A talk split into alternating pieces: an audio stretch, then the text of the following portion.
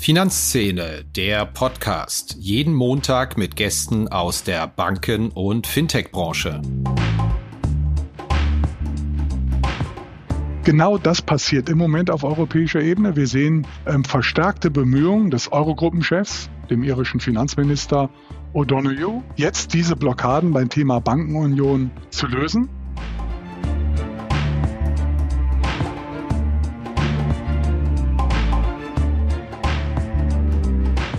Hallo und herzlich willkommen zu einer neuen Episode von Finanzszene, der Podcast. Mein Name ist Christian Kirchner von finanzszene.de und heute zu Gast haben wir Christian Ossig. Er ist Hauptgeschäftsführer und Mitglied des Vorstands des Bundesverbands Deutscher Banken. Themen gibt es reichlich, die es mit der Seite des Bankenverbands zu klären gibt. Einerseits die Reform der Einlagensicherung, maximal relevant für die Banken, aber natürlich auch die Endkunden. Dann hat sich der Bankenverband ja schon vor einiger Zeit für Fintechs geöffnet, hat mittlerweile 30 Mitglieder aus diesem Bereich.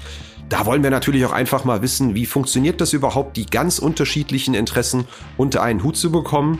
Wie weit sind wir auf dem Weg zu einer Banken- und Kapitalmarktunion und was würde es letztendlich bedeuten für die hiesigen Banken? Darüber haben wir auch gesprochen und natürlich auch ganz allgemein, wie ist die Stimmung eigentlich da draußen in einem Zeitalter, in dem wir wieder hohe Inflationsraten haben, Krieg in der Ukraine? Wie groß ist eigentlich das Maß an Verunsicherung da draußen im Moment und was bedeutet das auch für die Geschäfte? Darüber haben wir gesprochen. Ich würde einfach sagen, steigen wir ein.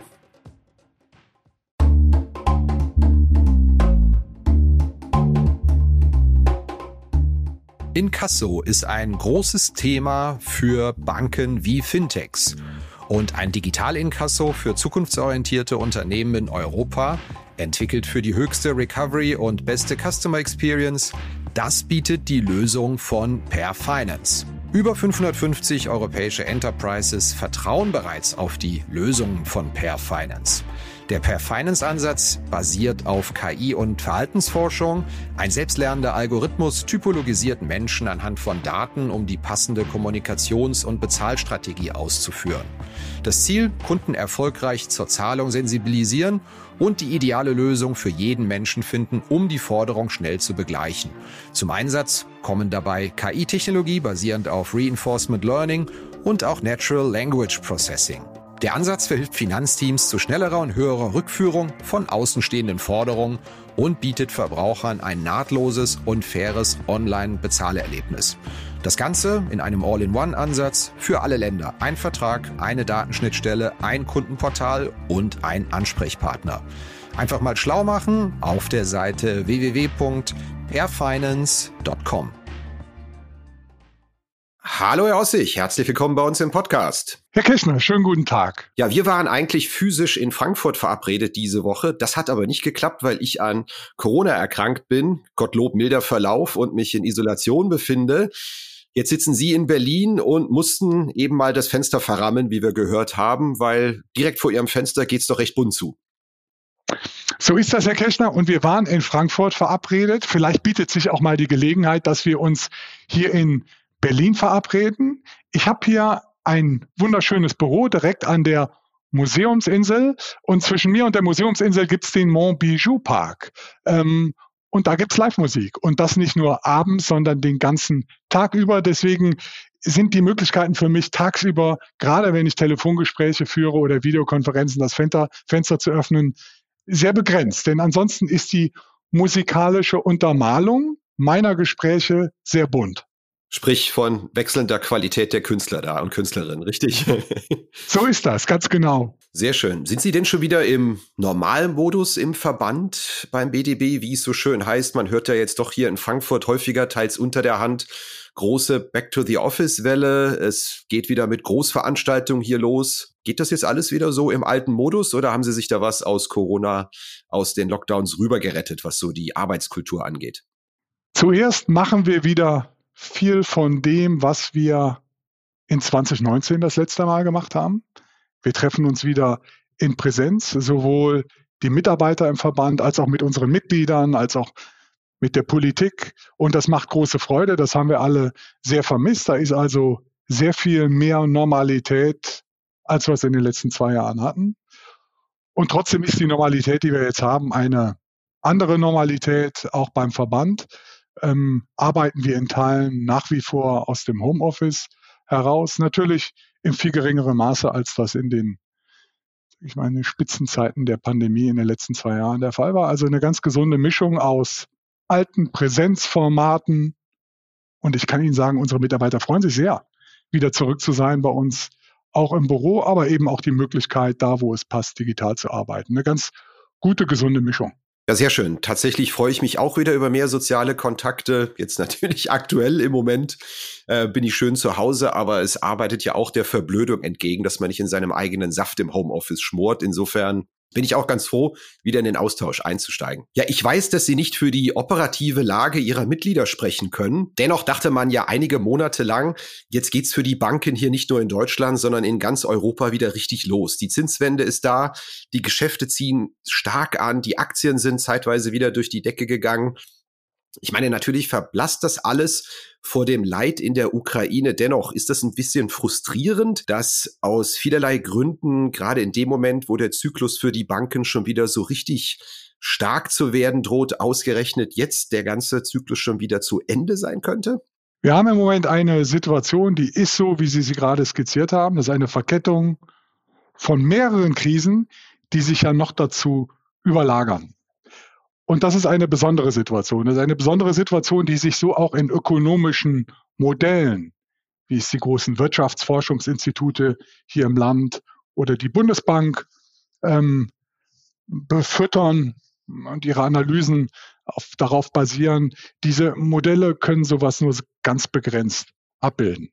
Also was beschäftigt uns beim Bankenverband? Was beschäftigt unsere Mitglieder?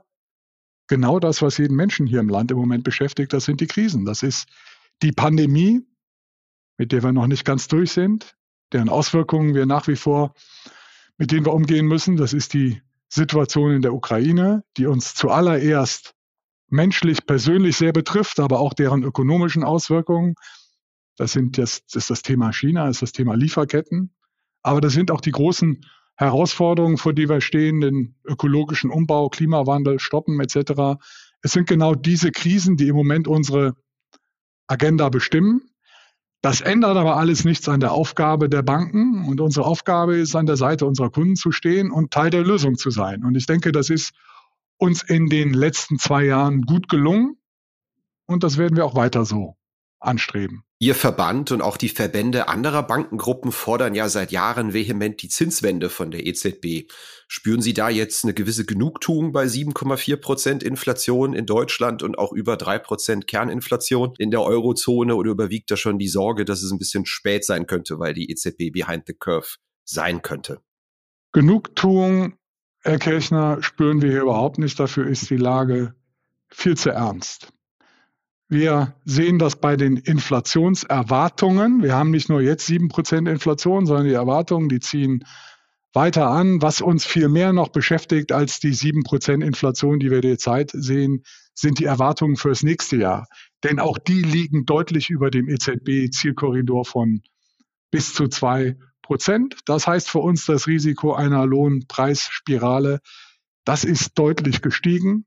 Das erhöht wiederum das Risiko einer länger anhaltenden Stagflation. Wir sehen kombiniert hier hohe Inflationsraten mit sehr begrenzten, in Teilen eigentlich fast gar keinem Wachstum mehr. In, die Wachstumsraten, die wir dieses Jahr sehen, sind auch zum Teil statistisch äh, bedingt. Also das ist für uns alle eine sehr herausfordernde ähm, Situation. Ich finde, dass die derzeitige Diskussion über einen möglichen ersten Zinsschritt bei der EZB das halte ich alles für zu zögerlich. Die EZB muss jetzt einen klaren Plan für den Ausstieg aus den negativen Zinsen auf den Tisch legen. Wann hatten Sie denn das erste Mal wirklich gemerkt, dass bei der Inflation was in Bewegung ist? Gibt es da irgendwas in Ihrem persönlichen Warenkorb, wo Sie gemerkt haben, hui, hier hat es aber einen kleinen Preissprung gegeben? Noch mehr als mein persönlicher Warenkorb, Herr Kirchner. Ich spreche jede Woche, fast jeden Tag mit Kunden, Kunden unserer Banken. Und dieses Szenario, das wir heute in den Statistiken, in den Zahlen sehen, ist ein Szenario, das vor Jahresfrist greifbar war in dem Dialog mit Kunden. Also, was meine ich damit? ich muss kein kompliziertes ökonometrisches Modell befüttern, wenn ich mit Kunden rede, mit echten Unternehmern, die mir berichten, dass sie in ihren Planungen Preissteigerungen sehen von fünf, von sieben, von zehn Prozent. Und wenn mir die Unternehmer vor einem Jahr berichten, dass sie auch mit deutlichen Lohnsteigerungen rechnen und die auch einplanen in ihre Geschäftspläne, dann muss ich mir über die Frage einer Lohnpreisspirale weniger aus einer akademisch-wissenschaftlichen Perspektive Gedanken machen, dann ist die für mich greifbar. Also es ist, ähm, ich habe das Privileg, dass es sich bei mir gar nicht zuerst in meinem eigenen Portemonnaie niederschlägt, sondern dass ich das ähm, da Sensoren habe ähm, und eben das Privileg habe, mit Unternehmen ähm, sprechen zu können, das jeden Tag mache, die mir ein sehr gutes Gefühl dafür geben, was eigentlich draußen passiert. Das heißt, Sie sind auch nicht in dem Camp, die das Ganze nur für ein vorübergehendes Lieferketten-Energiepreisgetriebenes Phänomen halten. Die Inflationsthematik hat sich vor der Russland-Ukraine-Krise abgezeichnet und war nicht nur Lieferketten ähm, von, von, von, aus dieser Perspektive der Lieferketten heraus getrieben. Das Thema Inflation ist umfassender.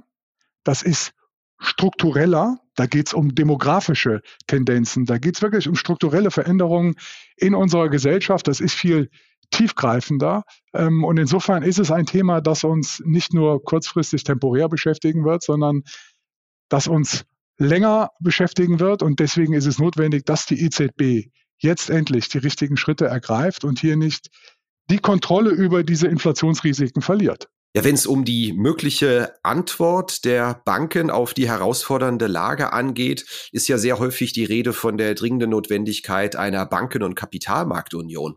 Paul Achleitner hat als scheidender Aufsichtsratschef auf der Deutschen Bankhauptversammlung einen ganz spannenden Satz gesagt. Wer hätte vor zehn Jahren gedacht, dass wir auch im Jahr 2022 noch keine Banken- und Kapitalmarktunion in Europa haben würden?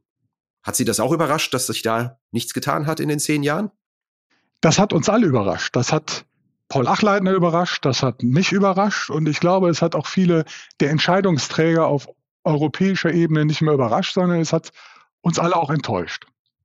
Damit meine ich weniger die Frage Vollendung der Bankenunion im Sinne von dritte Säule, einen einheitlichen, eine einheitliche europäische Einlagensicherung, sondern ich meine damit zuallererst den europäischen Finanzbinnenmarkt.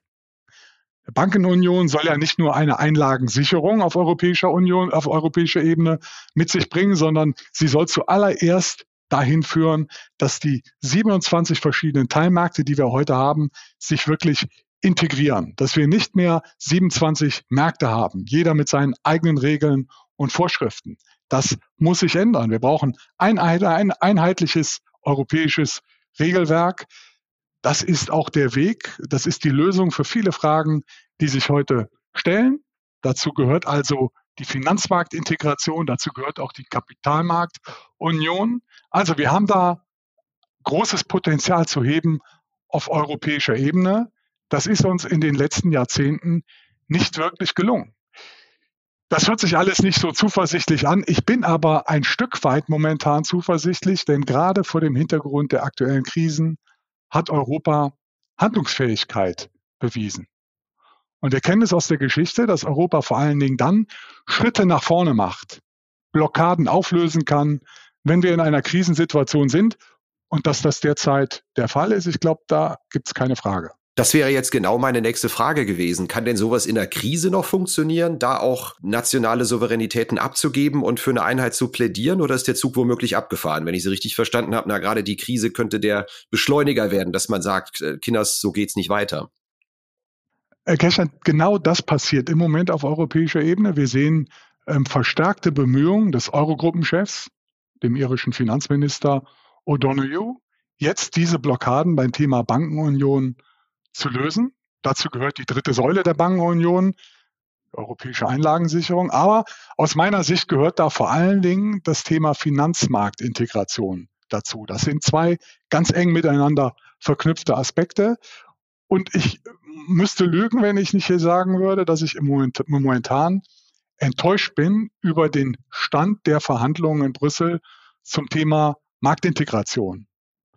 Da ist viel zu wenig im Moment drin, da liegt viel zu wenig auf dem Tisch. Da müssen wir, da muss die Politik deutlich ambitionierter sein.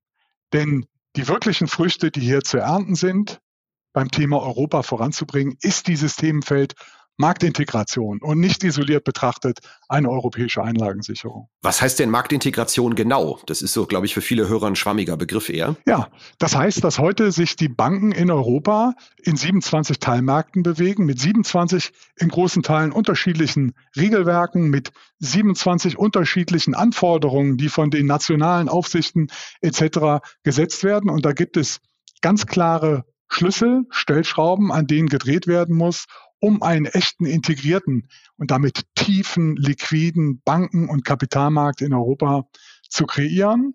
Ähm, in Brüssel wird das dann oft unter dem Titel Home-Host-Debatte ähm, diskutiert. Da gibt es kleine Länder, die getrieben aus ihren Erfahrungen der Finanzkrise heraus da eher skeptisch sind, die dann sagen, wir können weitere Integrationsschritte nur unternehmen, wenn wir diese europäische Einlagensicherung haben. Ähm, Deswegen auch Seiten, Offenheit von Seiten des BDBs beim Thema europäische Einlagensicherung Fortschritte zu machen, das Themenfeld abzuräumen, aber immer mit dem Ziel, die Marktintegration in Europa endlich voranzubringen. Dass es beim Thema Einlagensicherung unterschiedliche Interessen der Verbände gibt, äh, ist ja gemeinhin Common Sense. Aber wie sieht es denn eigentlich innerhalb Ihres Verbandes aus? Gibt es da sowas wie eine gemeinsame Identität ähm, in der Privatbankenlandschaft? Oder wie kriegt man da die gegenläufigen Interessen unter einem Hut? Ich meine, da gibt's ja auch Fintechs, Neobanken, es gibt Auslandsbanken, Privatbanken. Ich glaube auch mittlerweile haben Sie 30 Fintechs als außerordentliche Mitglieder. Ist die Zahl noch aktuell? Die Zahl stimmt ungefähr ähm, und ähm, im Grunde wächst die Zahl der Fintechs immer. Da gibt es wenig Abgänge. Ähm, ja, alles unter einen Hut bringen, Herr Kirchner, das ist Kernkompetenz eines Verbandes ähm, und es wäre auch vermessen. Ich glaube, es gibt wahrscheinlich keinen Verband im Land, wo es nicht auch Dissensen gibt. Bei uns im BDB ist die Vielfalt der Mitglieder sehr hoch und Sie haben einige Beispiele gerade genannt. Da gibt es Fintechs, da gibt es Großbanken, da gibt es Privatbanken, da gibt es kleinere, sehr regional verankerte Institute etc. Insofern ist das Meinungsbild sehr groß. Was uns private Banken eint, wir wollen mehr Europa. Wir sind offen für weitere Integrationsschritte in Europa. Wir als private Banken glauben an Wettbewerb und wir glauben an gleiche Wettbewerbsbedingungen in einem europäischen Banken- und Finanzmarkt. Dafür streiten wir. Hat Deutschland denn da mehr zu gewinnen oder mehr zu verlieren, weil man dann möglicherweise interessant aus Sicht anderer Banken, anderer Fintechs in anderen Ländern wären? Oder trauen Sie auch den hiesigen Häusern Fintechs zu, dann europaweit stärker zu expandieren? Geht das netto gut aus für uns? Ich selber nehme bei diesen europäischen Diskussionen immer Abstand davon, zu stark eine nationale Perspektive einzunehmen. Hier hat Europa zu gewinnen. Und wenn Europa gewinnt, dann gewinnen unterm Strich immer wir alle.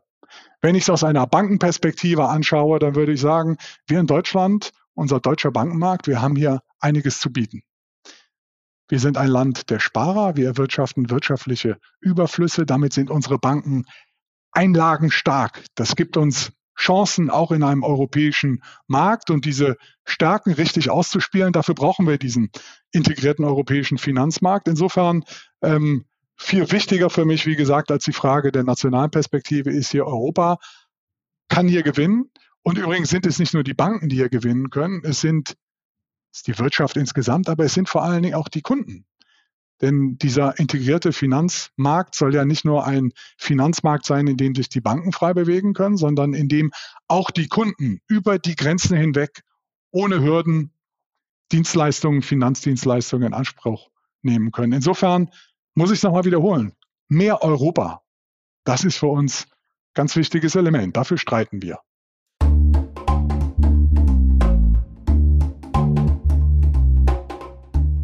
Inkasso ist ein großes Thema für Banken wie Fintechs.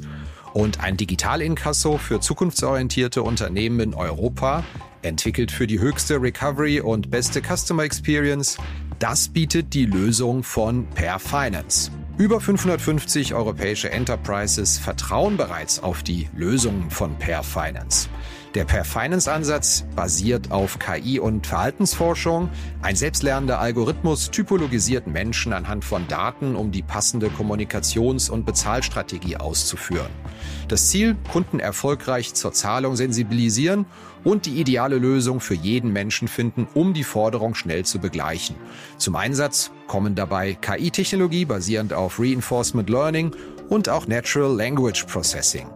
Der Ansatz verhilft Finanzteams zu schnellerer und höherer Rückführung von außenstehenden Forderungen und bietet Verbrauchern ein nahtloses und faires Online-Bezahlerlebnis.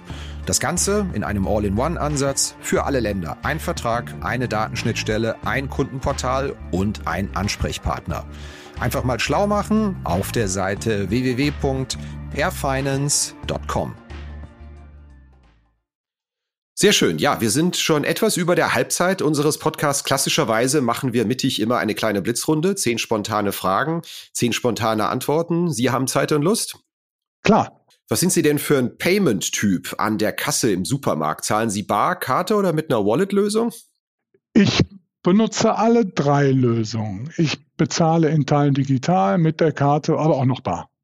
Wo raten Sie einem Berufseinsteiger mit Anfang Mitte 20 hinzugehen? Fintech in Berlin oder Großbank in Frankfurt? Es ist nur eine Antwort, okay. Ich rate jedem Berufseinfänger, das zu machen, wo er Freude dran hat. Und zwar einen Job, der langfristig wirklich Freude macht. Ich habe das hier bei meiner Aufgabe beim Bankenverband durchaus gefunden. Und das kann eine Bank oder ein Fintech sein. Wie schwer ist denn im Moment die Talentrekrutierung, neue Mitarbeiter zu finden für Ihren Verband? Wenn eins ist, die Leute rennen uns die Bude ein, zehn extrem schwierig, die Leute heben nicht mehr ab, wenn wir sie anrufen. Ich staune immer, wir sind bei eins bis zwei. Ich hörte, Sie sind begeisterter Radler und Schwimmer. Haben Sie denn die Form in Corona halten können oder hat die gelitten? In der Corona-Zeit, dadurch, dass ich nicht mehr so viel reisen musste, wie ich es jetzt wieder tue, hat die Form sich eher in Teilen verbessert. Wenn ich einen längerfristigen Trend hier zugrunde legen würde, dann hat die Form sich aber in den letzten zehn Jahren deutlich verschlechtert. Gibt es eine Führungskraft, die Sie in Ihrer Karriere nachhaltig geprägt hat, die Sie gesondert nennen möchten? Ich habe immer von meinen Chefs, und das waren nicht nur Herren, sondern auch Damen, viel gelernt, habe mich da sehr von inspirieren lassen. Dadurch, dass es nicht eine Person ist, kann ich da gar keinen hervorheben. Das letzte Mal eine Bankfiliale aus privaten, nicht beruflichen Gründen von innen gesehen haben Sie wann? Letzte Woche. Wenn ich Ihre Biografie richtig deute, dann haben Sie sich acht Jahre lang der akademischen Ausbildung gewidmet mit drei Studiengängen. Warum macht man sowas? Um zu feiern oder war das ernst gemeint?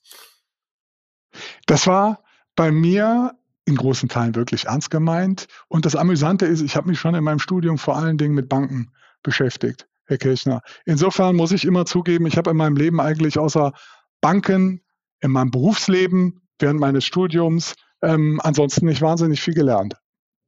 Berufseinsteigern raten Sie was? Komme ich darauf zurück, was ich am Anfang gesagt habe. Man muss, jeder muss für sich das finden, was Freude macht. Wir alle verbringen viel Zeit mit unserer Arbeit und es ist traurig, wenn Menschen ihre Lebenszeit mit Aufgaben verbringen, die nicht erfüllend sind ich glaube, man merkt mir das an. Ich habe das beim Bankenverband für mich gefunden. Müssen Sie viele Konten unterhalten, damit keiner beleidigt ist, wo der Verbandsgeschäftsführer seine Geschäfte tätigt? Nein. Wann hat es denn bei Ihnen zum letzten Mal richtig Zoom gemacht, wenn Sie eine Anwendung gesehen oder genutzt haben aus dem Tech, Fintech, App-Bereich? Gibt es da irgendwas, wo Sie gedacht haben, wow, super gelöste Sache?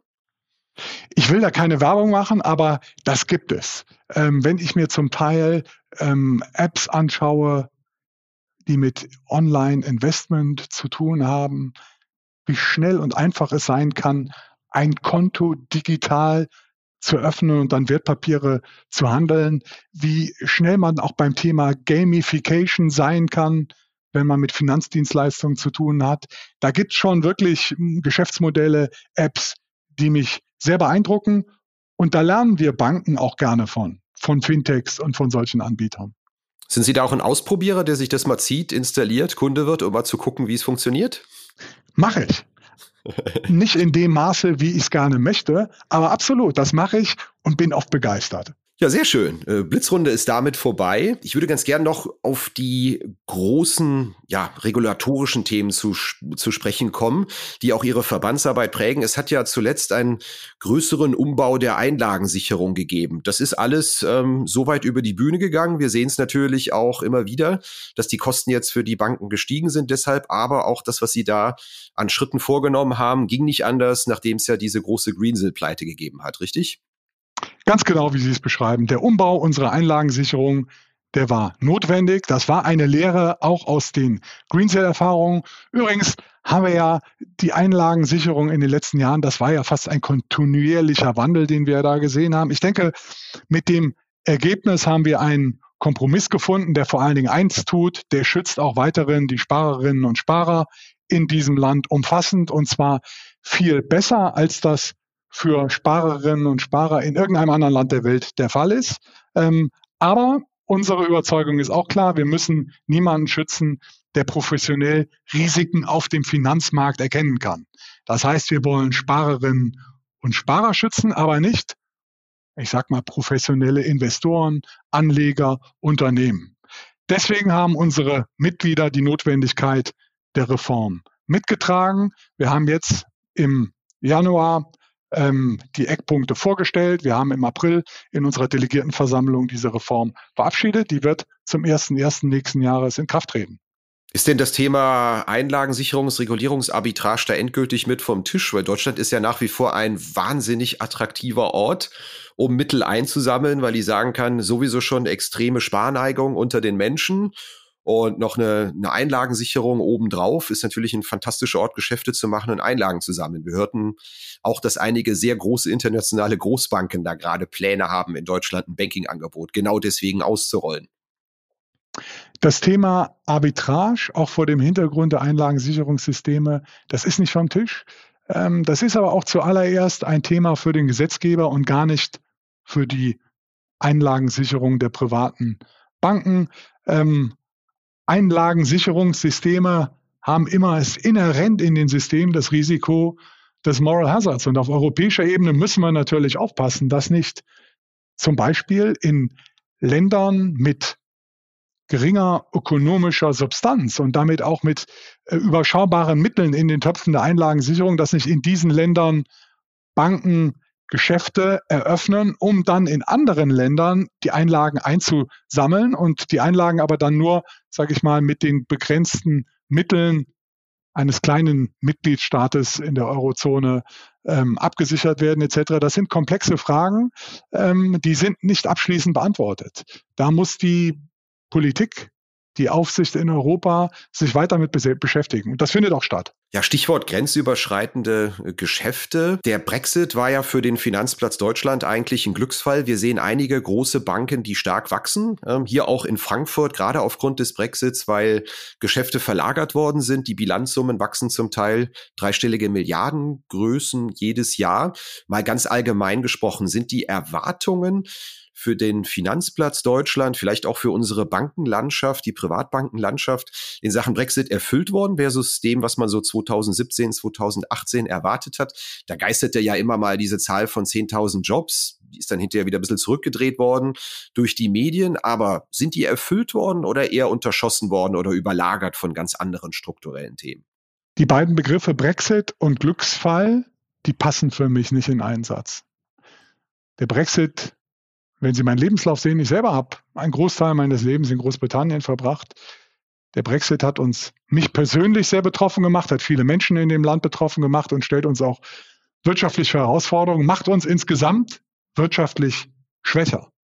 Europa mit dem Vereinigten Königreich als Mitglied wäre stärker als ohne das Vereinigte Königreich. Also insofern ähm, Brexit als Glücksfall zu bezeichnen, da da kriegen Sie mich nicht mit ins Board. Ähm, natürlich gibt es Effekte für den Finanzstandort, auch gerade hier in Deutschland. Die mag man positiv bezeichnen. Und ja, haben viele Banken Geschäfte hier in Deutschland und gerade in Frankfurt ähm, neu eröffnet.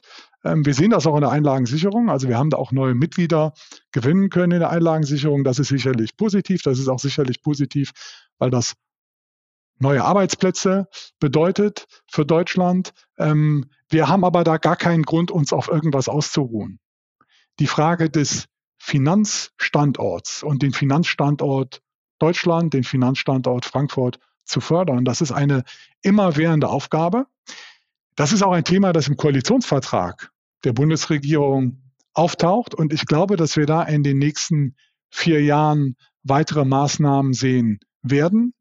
Das müssen wir auch sehen, weil wir sind hier noch nicht da, wo wir eigentlich hingehören, was unser Finanzökosystem, die rechtliche Ausgestaltung, die regulatorische Ausgestaltung und auch die eine oder andere steuerliche Dimension angehen. Haben Sie denn gerade den Eindruck, dass genau das auf dem Radar der Regierung ist? Sie haben ja eben schon kritisiert, wie der Fortschritt in Sachen Marktintegration in Brüssel ist. Ich meine, verständlich wäre es ja, wenn man sagt, sorry, wir haben gerade jetzt mal ganz andere Prioritäten hier, als uns um die Attraktivität des Finanzplatzes zu kümmern. Wie ist denn da so Ihre Einschätzung des Interesses, das auch umzusetzen? Was ich zu Beginn unseres Gesprächs für die Banken gesagt habe, dass die sich überlagernden, verketteten Krisen unsere Agenda bestimmt, das gilt mit Sicherheit auch für die Bundesregierung. Und trotzdem kann ich Ihnen berichten, dass die Akteure hier in Berlin aus den unterschiedlichen Ministerien, vorneweg das Finanzministerium, aber auch das Wirtschaftsministerium, aber eben auch aus dem Kanzleramt hinaus, heraus mit sehr viel Sachverstand und hohem Engagement die finanz- und bankpolitischen Themen begleiten, die ja oft gar nicht losgelöst von diesen Krisen und den Herausforderungen betrachtet werden können. Nehmen wir das Beispiel Klimawandel stoppen. Das hat ganz viel mit Investitionen, Finanzierung zu tun.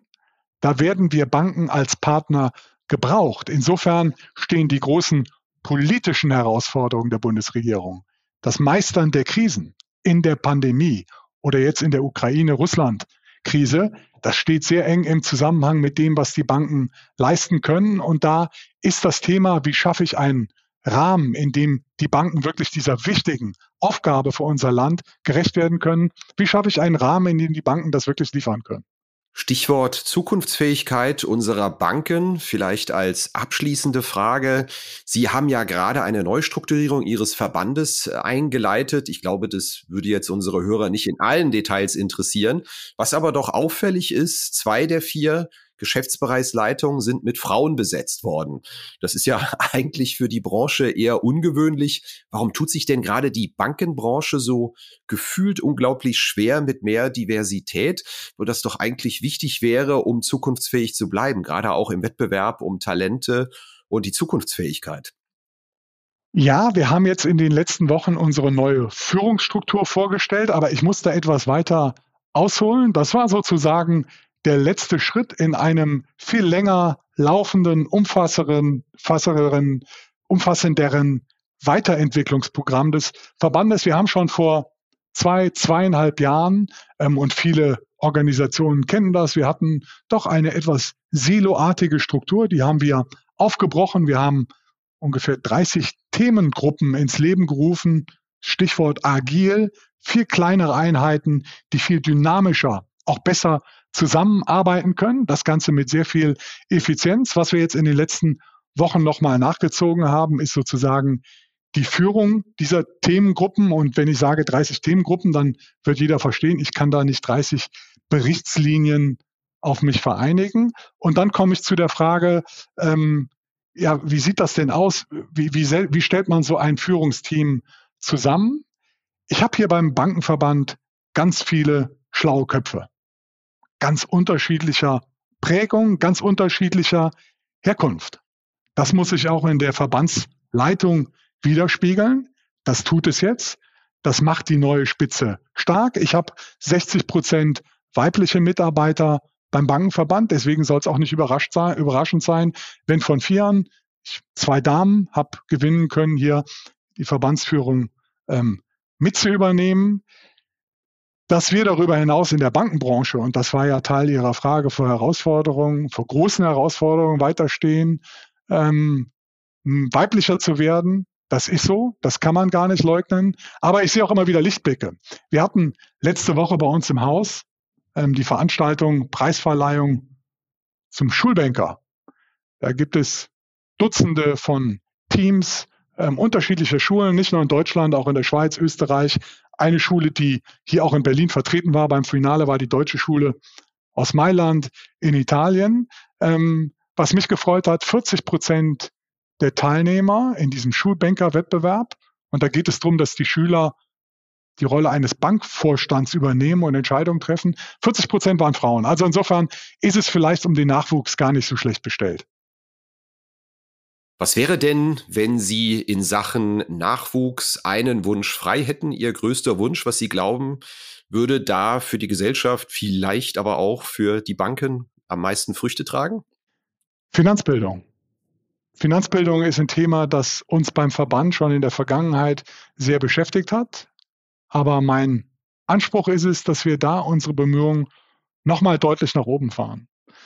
Wir wollen, dass junge Menschen selbstverantwortlich ihre Fragen rund um das Thema Geld beantworten können. Das ist eigentlich eine gesellschaftliche Aufgabe, die wird aber von unserer Gesellschaft und auch von den Bildungsinstitutionen nur sehr eingeschränkt wahrgenommen. Aber das ist eine Aufgabe, die der Bankenverband, wo wir einen ganz wichtigen Beitrag leisten können. Wie gesagt, wir tun das schon. Ich habe vorhin das Beispiel Schulbanker genannt.